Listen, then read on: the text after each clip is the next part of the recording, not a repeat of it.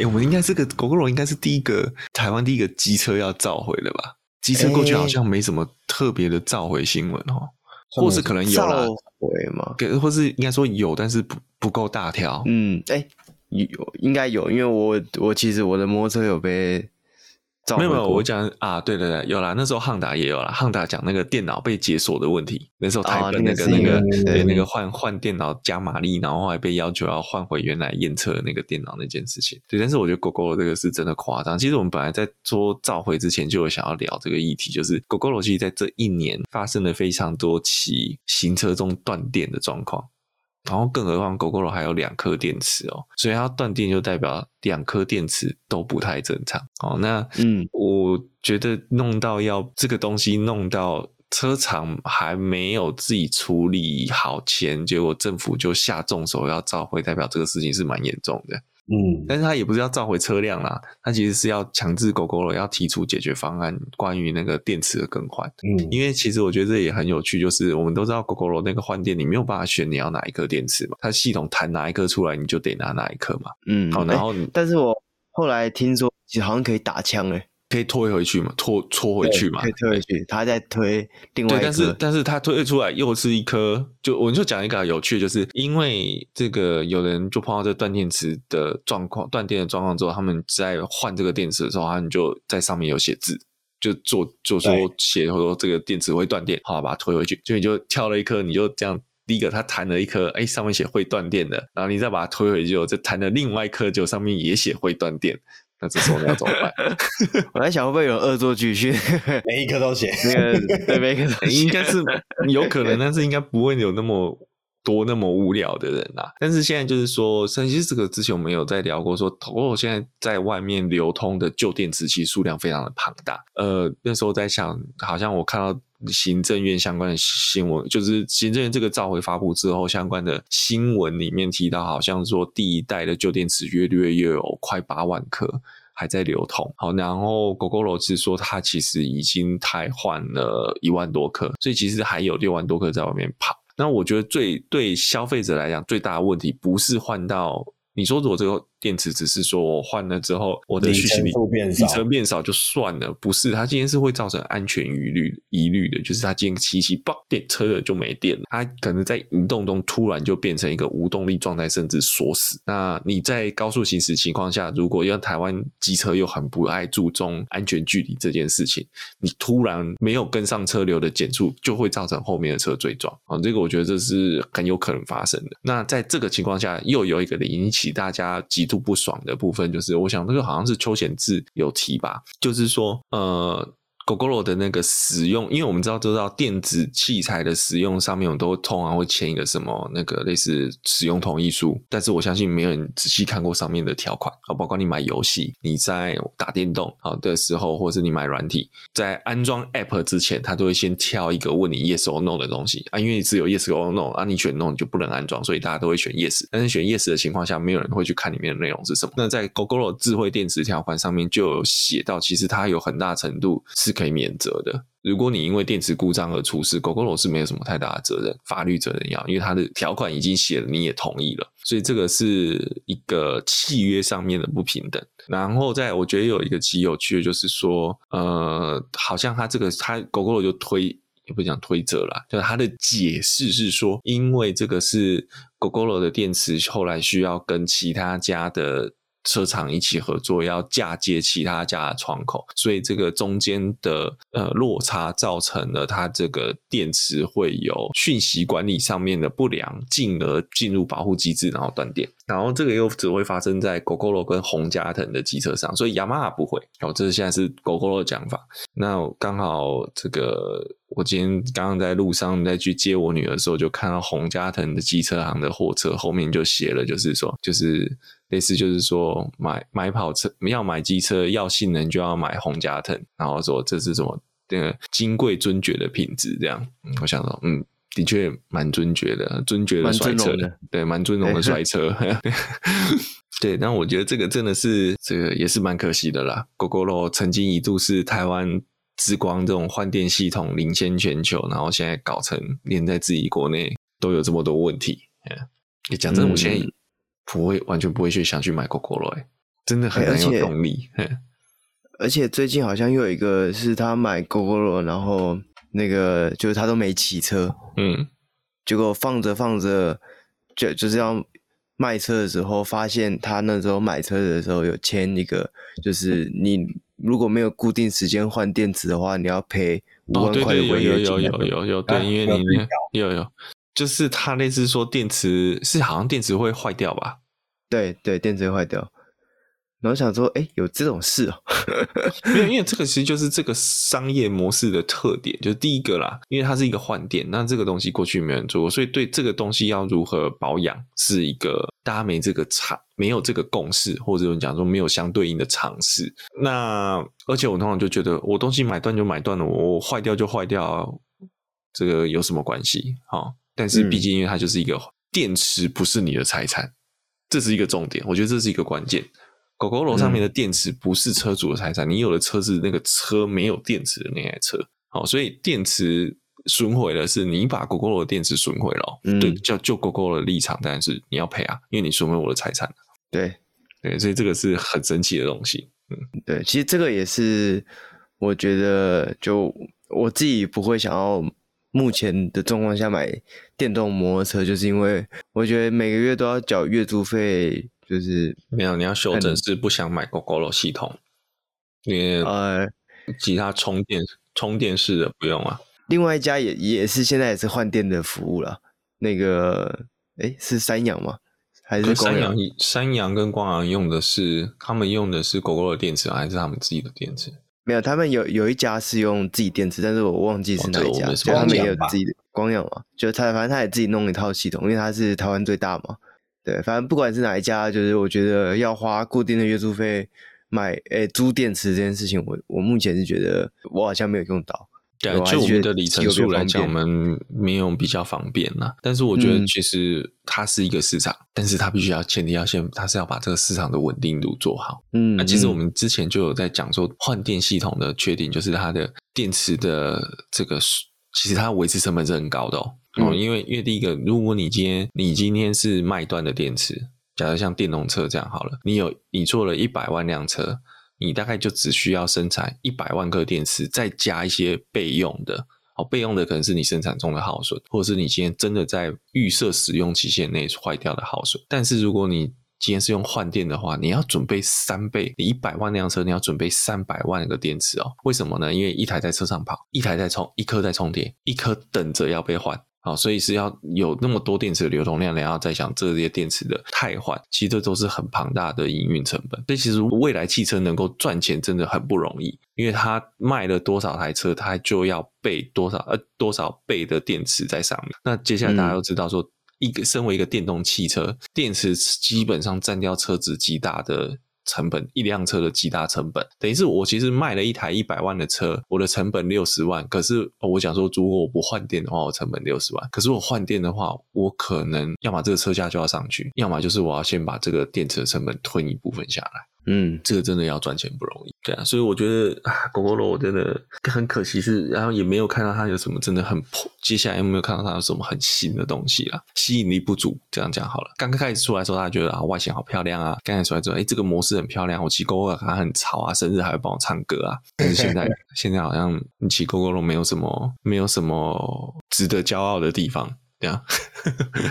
这是我觉得比较可惜的，真的是可惜。对啊，其实相对来讲，就是你看 Gogoro，其实我们当时就在笑说，它就是一个比较不会，就像特斯拉好了，它不是一个造车的车，它比较不像一个传统厂商来造车。因为当时 Gogoro 就是宏达电系统出来的嘛，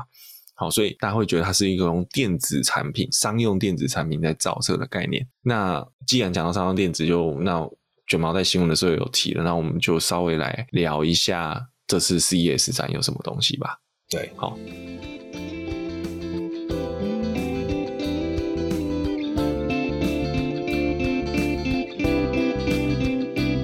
Hello，，大家好，我是林宇龟，我是卷毛，我是学长。那延续刚刚所提到的话题啊，就是这个啊、呃，当时很多人就在讲说，Gogoro 这间公司啊，不像是所谓的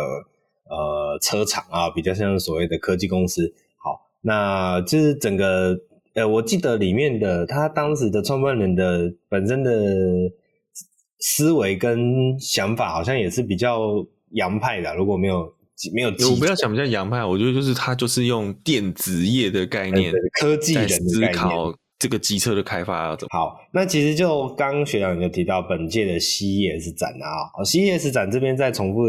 的跟大家提一下啊，CES 展的全名叫做消费性电子展啊，这个 Consumer Electronics Show。OK，所以简称叫做 CES。所以从这么样的一个呃名称就可以知道，说这么样的一个呃展展会啊，其实本身就是一个属于科技业的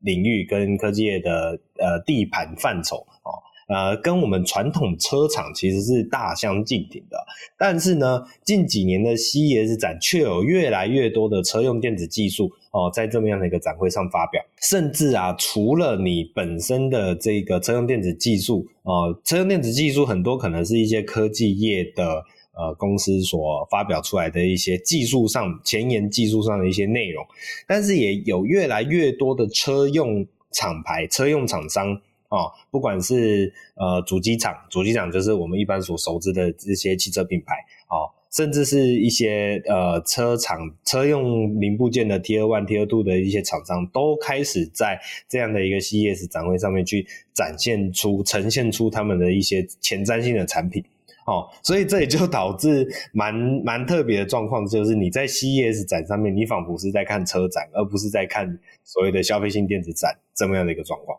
啊，不过呃，那也是因为我们呃毕竟是汽车频道的节目嘛，所以我们会比较 focus 在这些比较所谓的车用技术上面啊。那其实 CES 展本身是一个非常大的展会，所以其实还是有很多跟车子呃无相关联的的展示内容，只是我们毕竟会比较 focus 在这些车用产品上面。你无法否认的是说，这个 CES 展上面有越来越多的车用技术在这么样的一个展会上面去做进一步的发表。好，这是一个非常对车界来说也是非常大的盛事。那本次的 CES 展，我们就来哦，首先来聊一下这个来自于 Honda 啊，Honda 就像我刚刚提到的，这个明明是一个汽汽车品牌，却在这么样的一个 CES 展上面去展出他们的这个内容啊。那其实，在一两年前啊，我记得一两年前，Honda 就跟这个 Sony 啊共同发表说要来合作推出未来的电动车产品。那 Sony 之前在也是在 CES 展上面发表了他们的呃纯电的概念车，当时叫呃。当时推出以后，也引起了蛮大的讨论啊。我记得叫做 Vision S，Vision S，Vision S 嘛，对。然后当时推出以后，其实大家看到可以说是非常的兴奋呐，因为。呃，Sony 这个品牌本身就是具有呃某种程度上的一种价值跟信任感。我我以为你说兴奋是终于可以在车上打 PS 了。哦，对对对，这个好像越来越觉得不怎么样特别嘞，因为像特斯拉不是也有把游戏可以在车上做执行的这样一个功能嘛，对吧？所以自从特斯拉也把这个功能试出以后，好像在车上打电动就不是什么很。感觉就不是什么很新潮的事情，对，Sony 晚了一步。那 Sony 跟 Honda，其实 Sony 本届也有一样有展出它的那一款概念车啊，那后来的版本好像叫做 Afeela，对不对？啊，后后续有推出一款叫做 a f i l a 的。呃，一样是概念车，那这个概念车的重点其实还是在去传达说，Sony 可以在以车用领域上面可以布局什么样的一些技术。那也就是说，车子本身其实不是这个品牌的真正的重点，而是在于说怎么样运用这一个概念车去展现出呃这一间。呃，电子公司可以在车辆上面呃布局什么样的商业策略？那像今年我记得的时候，你也有展出那一款阿菲达，那好像没有什么很新潮的概念呐。哦，有一个就是好像可以用 PS 五的手把来控制这款车，是不是？嗯，对。那我自己觉得还好诶，就是这个，这这只是换一个操控界面而已，好像没有到很特别。好，那刚刚有提到 Sony 跟 Honda 其实之前有已经有呃讨论合作要推出这个全新的呃接下来的电动车产品。好，好那 Honda 这一次就在 CES 展上面发表了第一个它的全新的厂徽。好，现在的许许多多的汽车品牌都在厂徽上面大做文章，那不外乎就是走所谓的平面化，然后科技化，然后简洁化啊这几个诉求。所以这一次 Honda 所发表的新的厂徽呢，就把传统 Honda 车标的外面的那一框拿掉，所以外面的那一框拿掉以后，整个 H，然后再用一个比较平面的技术啊、平面的方式啊，去呈现出它的这种呃技科技感跟未来感。那看起来就很这个这个 Mark 就很适合是电动车上面直接就可以用透过灯光去呈现出来的厂徽。那拿掉那个外框以后，你就可以整个视觉的识别啊，就很明确的从车厂。啊，转向这种所谓的电子厂这种视觉风格，那我是不确定这么样做到底对未来的整个产品的品牌形象是好还是不好啦。啊，但是只能说在这个大浪潮之下这么做，好像不是什么很稀奇的事情。好，那除了这个新的厂徽以外呢，Honda 本次同时发表了两款概念车，一款叫做 Salon，一款叫做 Space Hub。那这一款 Salon 呢，目前据说已经准备在二零二六年要启动量产。那 Salon 这一款车特别之处在于它的外形啊，它的外形，你的第一眼看到它的车头以及它的车身线条，仿佛会令人想起了 Lamborghini 有一款非常经典的 Countach，Countach 没有错，就是来自于一九七四年的这一款 Countach。那这个视觉感主要是来自于它的车头是一个非常呃非常。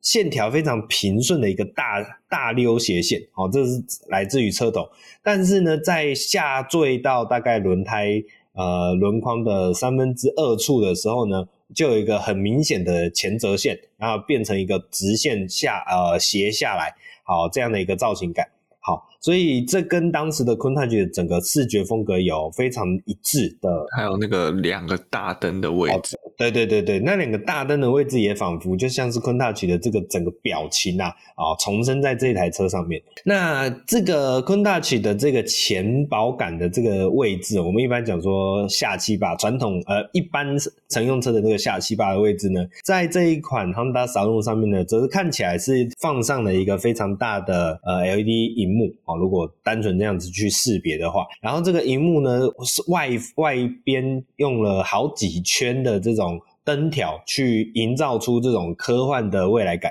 看起来就很像是大概在呃早一些年代，我们如果看科幻片啊，然后那种呃飞船啊，或是太空太空船啊，在前进的时候哦，周遭会有好几个框那种诶、欸、这种线条线条的框不断的向后飞，有点像是哦，你说是往后飞是感觉像那推动动力那种感觉啊？对对对对对，没错没错没错。对，所以这整个整个视觉风格可以说是既复古又科幻又未来的这样的一个柔和的感觉，还蛮特别的。那虽然它的车车头啊看起来是这个 Countach 的这种 Countach 的这种车身线条的造型，但是呢往后拉呢却是完全是一台呃可以说是空间感看起来非常不错的呃乘用车的这种视觉感啊、不只是视觉感，它所营造出来的这个车身的。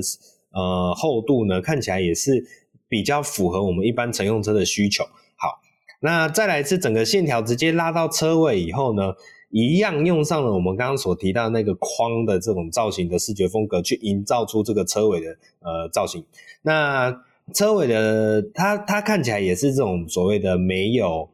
没有后挡风玻璃的这样的一个设计啊，所以它它我觉得未来的车其实会慢慢的走向这种。封闭式比较强的这种设计概念。啊，因为以往我们会需要很多的开口，比如说很多的很大的前挡玻璃啊，啊，很大的车侧窗啊，或是比较显可以视觉比较穿透性的后挡玻璃啊，这都是因为我们以往的科技产品没办法去辅助我们在视觉上面有很多的应用，所以以前都会尽可能的需要这种直接视野啊，来去营造出车子的呃，不管是你的穿透感啊，或者是。呃，安全性的问题考量啊，都有。但是未来的车子，因为这种科技电子配备的辅辅助啊，越来越的强烈哦。比如说，现在越来越多所谓电子后照镜，然后甚至是车内的电子后照镜，就是所谓的流媒体这么一的产品，呃的应用，其实也越来越成熟哦。所以这也就衍生出现在的车子，其实渐渐不需要这么多的开口，那只就会慢慢的会有越来越多封闭式的呃设计出来。好所以这也就像是这一款撒入后车尾的这种设计风格，好，走后面直接是拉，也是一样像车头一样放了一个有点像是嗯这种所谓的荧幕，然后外面用用了好几圈的这种车尾灯的视觉造型风格。好，所以整台车这一款 Honda s a l o n 可以说是呃非常的有它的这种视觉的特色特点，好，非常的显眼。好，那内装的部分，我觉得看起来就很像是很常见的那种。呃，未来科幻风格的内装啊，那比如说它的方向盘也是做类似那种呃，这个叫做 Yoke 式的这种方向盘的这种造型风格。好，那我觉得内装的部分，因为其实大家的这种未来车的这种视觉感，其实都还蛮接近的啊。哦，我们这边就没有再太多赘述了。哦，简单来讲，啊，车身内的主要的视觉主体就是尽量的简洁化。然后科幻风格哦，这种科技感的风格哈、也是很明显。然后再是比如说那个这个前前方的超大荧幕啊，这也是算是很常见的东西。那稍微有一个比较特别的是，它在呃前排座椅的我们讲说头枕的后方啊，仿佛也是置入了一个很大型的荧幕。那这个荧幕呢，它其实是贴合着整个头枕的造型，它不是挂一个荧幕在上面，它是直接贴合在头枕的。背面啊，仿佛是头枕背面的饰板所营造出来的这种荧幕的感觉。那这个荧幕呢，就可以再提供给后座的使用者、乘坐者啊，可以去使用这么样的一个呃，不管你是要打电话也好啊，或者是你要看影片也好啊，有这么样的功能应用。好，这这也是一个我觉得稍微比较新颖一点的。可是它这个荧幕不是那么的方正吧？对对对，它看起来像一个三会被拆掉，对。我我觉得它可能会变成牺牲啊，就是变成你真的要看影片的时候，可能只有正中间的那一小小块。对对对，可能了不起就是个十寸，呃，没可能没有到十寸，了不起可能就是个七八寸左右的七寸手机。对对对对，大概是这种感觉。可是七寸手机你近看 OK 啊，以那个乘坐距离跟你就是因为你是在前前座椅背嘛，嗯嗯，以你坐的这个我觉得是有点小哎、欸。可能会有点，不要看字幕的情况下，字幕可能会看不清楚，嗯，或者可能就真的像它展示的，就只是一个接电话的辅助功能吧，或者是看看，呃，就是行车资讯的啦。对对对对，只是一个资讯啦，它不是真的要给你当做所谓的娱乐车娱乐系统使用，就就给你选那个呃 Spotify 的音乐啊，哦，或者是对对对对对。因为其实现在音乐也可以做到，其实现在的电动车喇叭，以我觉得我记得已经有查可以做到，其实是四个座位是听不同的东西。哦，对对，它是利用一些声场的技术，声场指向性的音箱，让你你可能还是会听到隔壁在听听什么，但是因为你自己也有自己场域的声音，嗯，所以不会觉得那个有相当的干扰。对对对，只要大家的声音都不要开太大就好。是，是，因为它它那个声场的指向性会让你，就是只有在你那个座位，你在头枕那个位置，你可以比较清楚的听到你想听的东西。嗯没错，没错。所以如果这样的话，就可以变成对啊，每个座位自己的音响系统的客制化操作。对，那看完了这一款 Honda Saloon 呢，接下来就是另一款叫做 Honda Space Hub 这啊 Space Hub 这一款车。那 Space Hub 看起来就像是一台比较像是一台箱型车，或是我们讲说呃家用 MPV，对对，这样的一个视觉风格。那它的主体设计的语汇其实跟刚刚的 Saloon 其实非常非常的接近，只是它在车身造型上面就是更往所谓的 MPV 靠拢，所以你的整个外形上面就会更为方正，然后空间感感觉更为实用。好，那前头以及车尾部分的那个造型设计，则是跟刚刚的 Saloon 一样，它就是一个主体的区域，然后外框做了一个非常大的呃框型的。灯，不管是头灯或者是尾灯的这样的一个视觉连接，哦，所以可以说是跟 Saloon 如出一辙的设计语汇啊。车头就是一个超大 USB-C 插头哦，对对对，有一点像，对，看起来就是一个随时可以插进去的那个嗯呃接口的那种视觉感。插什么？哎，插 USB，特别是对，好。那除了除此之外，大家刚刚提到的，它有一个大的，它有一个特点，就是它有一个很大很大的前挡玻璃啦，然后再是它的前三角窗也非常的大。好，那这毕竟是比较展车啦，那后面的会不会这款车会不会走入量产，其实还需要再呃再去观察一下。那总而言之，Honda 在这么样的一个 CES 展会上面哦，展出了这两款概念车，也算是一个很大的宣示啊。我觉得这就像我们一开始提到的。哦，现在的车厂啊，不在车展上面发表资讯啊，反而是跑到 CES 展上面发表资讯啊，这是一个呃很特别的事情，我自己觉得是很特别的事情。好，那接下来啊，我们再继续看一下有什么 CES 展会上面有什么特别的技术吧。哦，好像比如说呃，蔡司就在这一次的 CES 展上发呃展会上面发表了 HoloCam 的技术。那这个 HoloCam 的技术呢，是呃利用了所谓的全向摄影的原理。好，那它有什么特别的点呢？它的特别点是在于说，让整片玻璃变成了摄影机。哦，这个很特别哦。好，但我看到这个技术以后，我就觉得哇，很很很特别。它是这么样的一个技术，有什么样的呃有什么样的资讯呢？我特别去网络上查了一下，结果我发现一件非常好笑的事情啊。这个技术呢，在二零二三年的 IAA 哦，德国的车展上面就已经发表过了，但是、嗯、对，呃，甚至当时还有影片哦，哦，但是诶，如果大家有印象的话，其实我们当时 IA 也有跟大家带导读，OK，所以并没有提到这个技术，所以结论是什么呢？结论是，其实呃，很多技术在车展上面其实也都有透露出来，但是呢，大家其实。没有很 care，就这不不管是这个车展的没落啊，我们当时也聊到二零二三年的 IA，其实有呃只有一些呃主要都是德国品牌嘛，其他品牌的这个车子呃其他国家的品牌几乎都没有去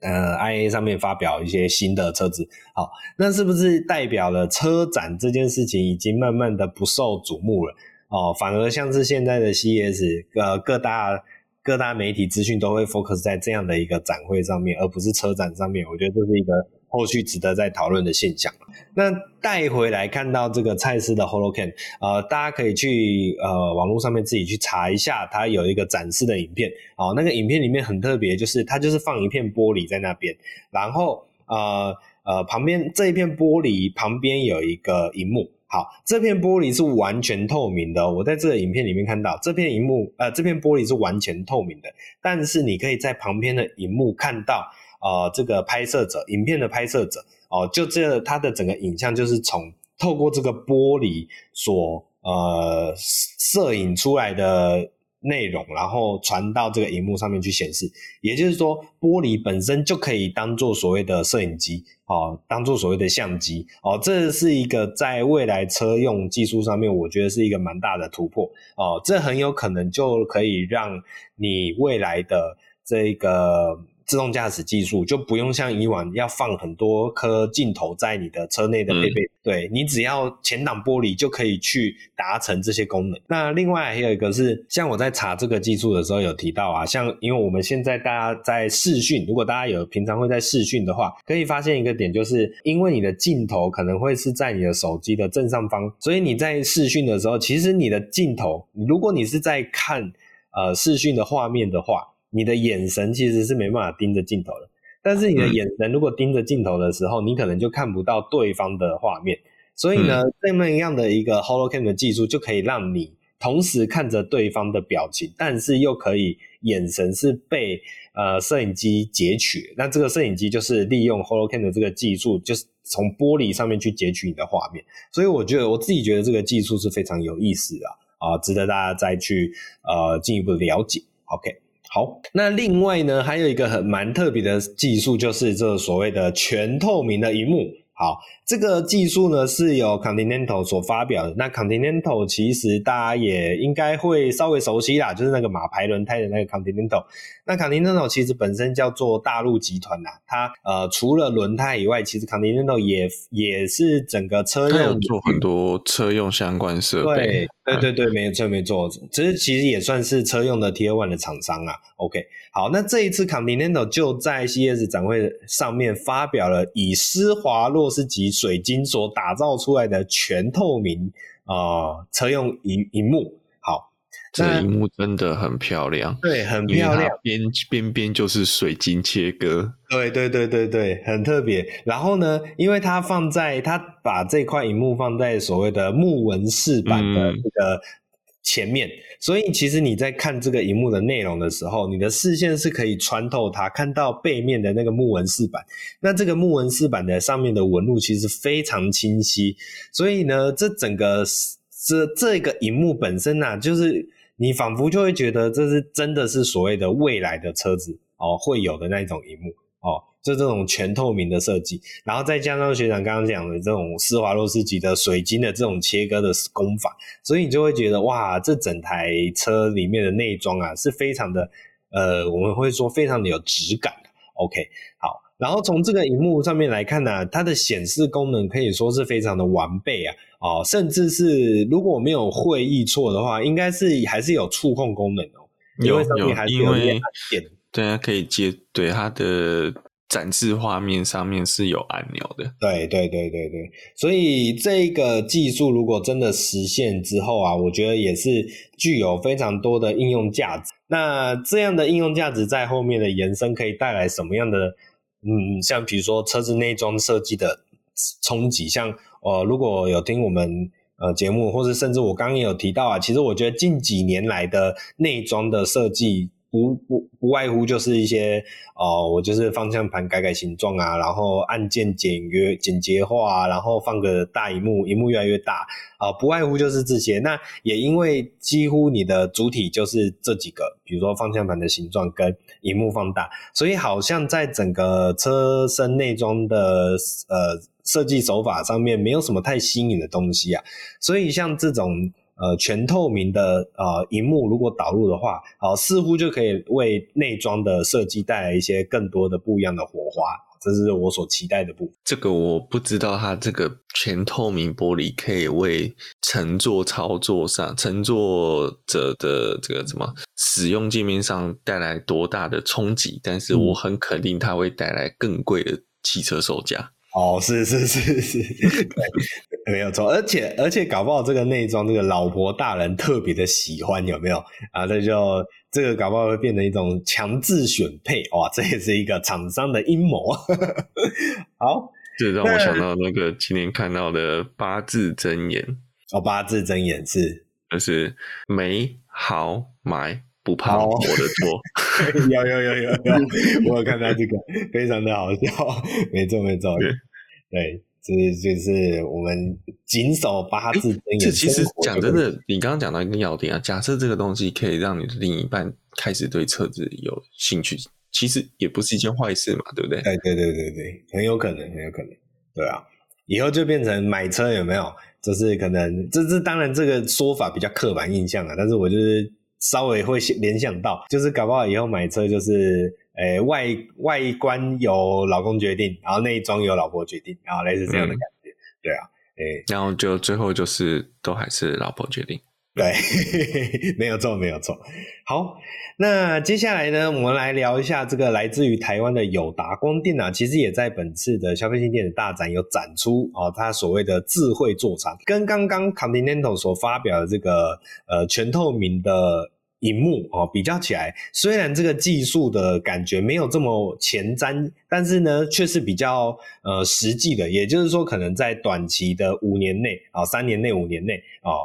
这个呃友达所发表的这个技术，可能是比较快可以接触到的。啊、那就是友达所发表的这个 Display HMI 的解决方案呢，啊、利用了一个，其实这也是目前这个这个中国市场有还蛮常见的这种设计啊，就是一整片大屏幕，然后整个。贯穿贯穿你整个前仪表的设计，好，那主要是在这个讲的那个阿维塔十二就是这样子啊。哦，对对对对，没错没错。那这个解决方案其实对诶，对我们可能乘坐者来说，可能不会有什么太大的差异感啊，因为大家都会觉得说，啊，反正就是一堆荧幕嘛。但其实在于这些呃厂商来说啊，这些荧幕，好、哦。展现那么多资讯啊，有这么多的 UI 界面，那你要怎么样让这些资讯显示的同时，它里面的架构运作又是顺畅的，然后它的呃韧体层面就是 OK 的，然后比如说呃乘客操作起来啊、是不会有所谓的卡顿感。我们以前这个车上荧幕越来越多的初期，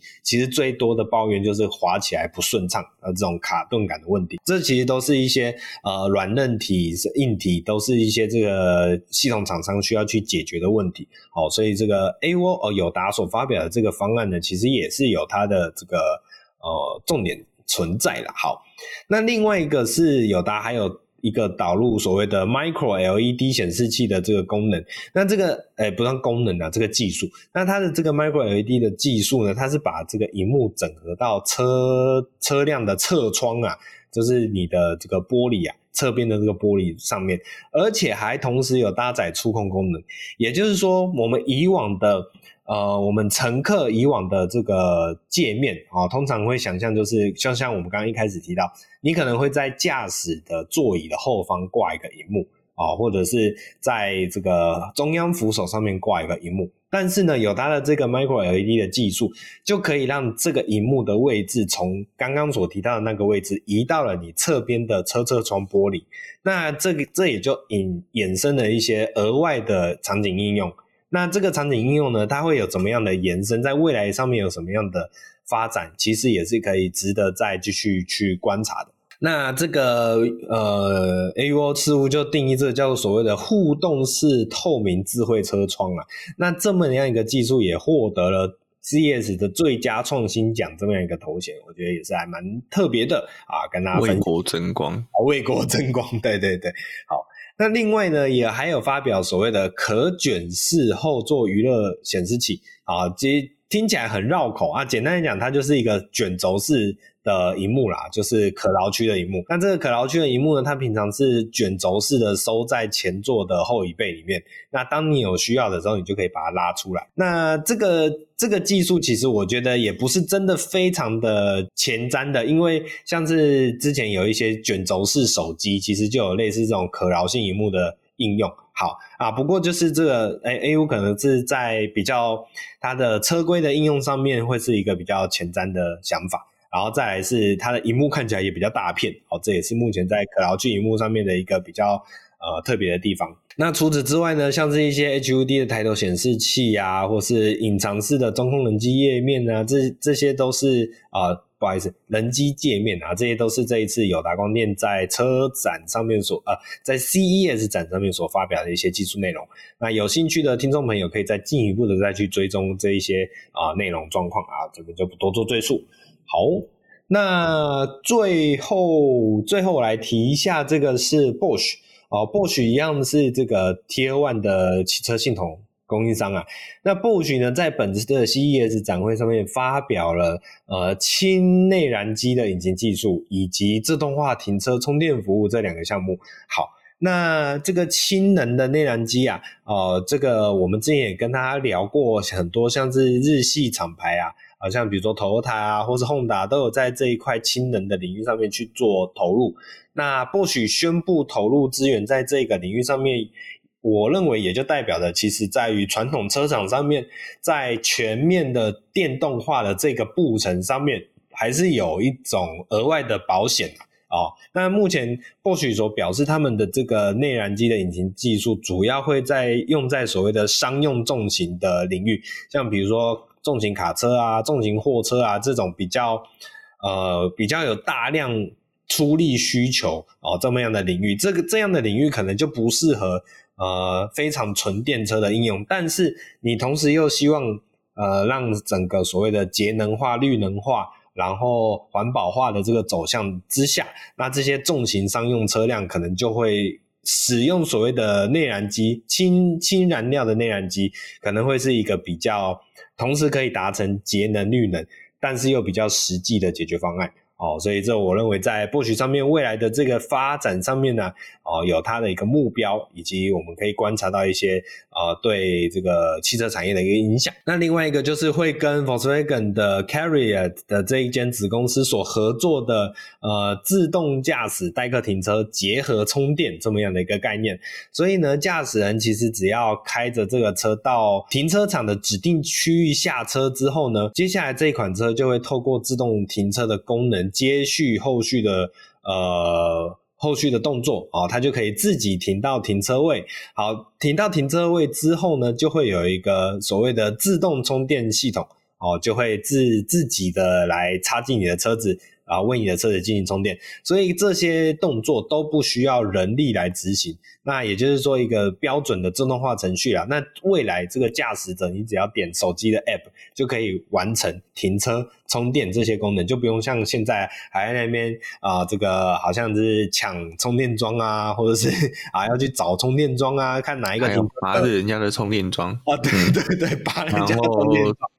对啊，充饱了没有移开会被公干啊！对对对对对，没有错没有错。所以这样的一个服务的应用场景呢、啊，我觉得也是一个值得关注，未来能不能大量出现啊，大量商用化的这个呃状态啊。那今天看下来，这些 CES 上面所发表的一些跟车辆有关的前瞻技术啊，可以发现其实呃目前呢、啊，兵家必争之地，真的是在车用领域上面有非常明显的这个趋势啊。哦，的的可以看到非常多有意思的前瞻技术在这么样的一个展位上面发表。好，那我自己是觉得有些前瞻技术，像我有印象，大概四五年前哦，当时就有看到一些，比如说这种，嗯，这个呃，我记得当时有那个叫做什么手势操控，哦，后来 Volkswagen 好像也有确实有导入手势操控，可是这个前瞻技术。呃，B B N W 也有吧？哦，B N W 也有哦，OK。可是这个操控技术好像没有到获得到太大的回响吧？它目前现在量产车上面的顶多就是往右换页，往左换页，往上换页，往下。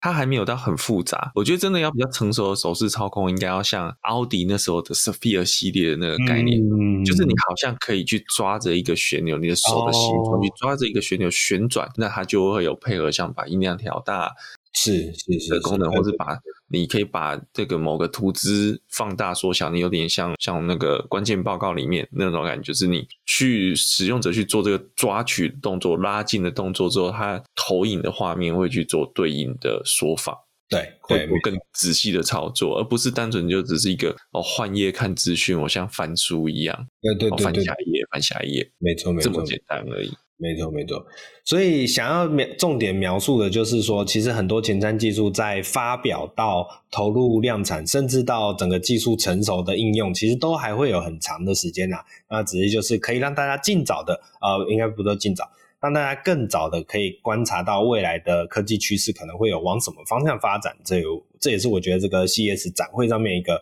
很特别的地方。啊，跟大家做分享。好，那本次的这个 CES 展会啊，我们刚刚聊了非常多的前瞻前沿的技术啊。那呃，最后有一个有有意思的小东西跟大家做分享啊。这不算是一个很前瞻性的东西啦，只是就是觉得我自己看到呃，感觉非常有意思。那就是在同样是在这一次的 CES 展会上面，有一个 Moonwalkers 所发表的这个滑轮鞋。哦，什么滑轮鞋呢？就简单来讲，它看起来就像一个凉鞋，可是这个凉鞋是有带轮子的哦，所以它带了六个轮子哦。这一个是 Moonwalkers X 这么样的一个新的产品，那它好像还有前一代啦，只是前一代就是没有 X，就是单纯叫做 Moonwalkers。那前一代有十个滑轮，那这这一代呃减少了，只剩下六个滑轮。好，那这样的一个。滑轮鞋啊，就是它本身是有点算是一个行动辅具啊，可以让你可以行走速度加快百分之两百五十，OK，而且每日可以行走轻松的行走三万步，对，那这不就是我们台在讲的这个 boy 嘞？呃，对，真的是照个不会。对，那如果这只是一个单纯的滑轮鞋，我觉得这也没有什么特别好讲，而且它还在 CES 展会上面展出，是不是有点丢脸？哎，其实没有哦，人家滑轮鞋也是有 AI 的哦。那这款鞋子它号称所谓的 AI 检测功能，也就是说，当呃，它这个轮子侦测到这个使用者正在上下楼梯的时候，它还会自动帮你把轮子锁定起来，啊，就不会爬楼梯的时候滑来滑去。哦，我觉得这个很酷诶，就是鞋子也可以 AI 哦，好像 no no no no, no，这个我要说，这个在早在攻壳机动队的时候就已经出现了。哦，是是是是是，好像机空嘛，平常它的那个轮子是跑的，它就像车子嘛。哦，对对对，对，可是它在多地骑行走，像蜘蛛在走的时候，它那个轮子就是。就是锁定的。哦，对耶，对耶，哦，这早就不是新技术，你想攻壳机动队是都几十年前的东西了。是是是，对对对，没有错，这是大不敬，大不敬。好啦，那总而言之，就是我觉得这个滑轮鞋啊，非常的有意思啊。那这个可以让。呃，一些需要的人可以更轻松的走路啊，本身也是一个非常有意思的设计。那我觉得，我觉得这个快递业会很好用。哎、欸，对对对对，没有。因为其实像在台湾送文件啊，大部分都还是你像像像拉拉木是什么机车嘛，机车或是 Uber 他们有在送一些东西。对。但其实，在纽约，其实连机车都不好进出，有很多这种送文件的，他们是用自行车或是纸牌轮。嗯嗯，是是是。然后我觉得那。这个就是一个很好的工具，只是它的车速如果那么快，需不需要驾照啊？对，